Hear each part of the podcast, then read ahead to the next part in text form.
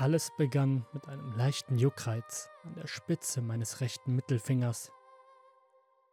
Ich kratzte geistesabwesend daran und spielte weiter Minecraft. Bald vergaß ich es ganz, als ein Creeper das Haus in die Luft jagte, an dem ich eine Stunde lang gearbeitet hatte, wie es Creeper halt so oft tun. Ich fluchte und begann mit dem Wiederaufbau. Der Wiederaufbau dauerte bis tief in die Nacht, da ich noch viel mehr Vorräte sammeln musste.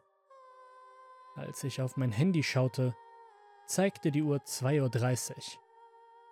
Es war Zeit ins Bett zu gehen, sonst wäre ich am nächsten Morgen nutzlos. Ich schlief gut, ohne irgendwelche Träume. Nur süße Schwärze. Ich wachte erfrischt auf und freute mich darauf, den Tag zu beginnen. Erst als ich an mein Hemd fasste, spürte ich einen stechenden Schmerz in meinem Finger. Ich starrte geschockt.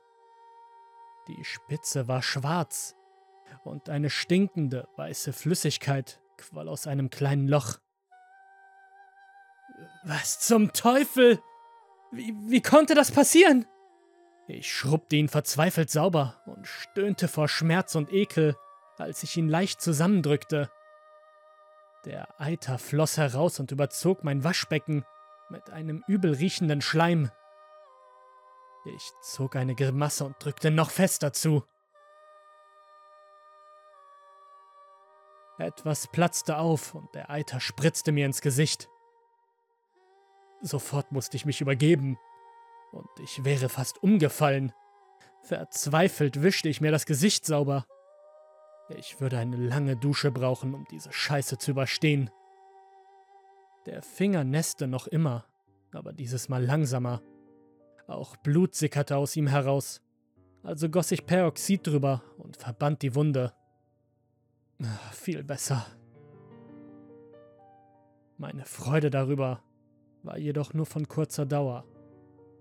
Der wahre Schrecken kam, als ich mein Hemd anhob.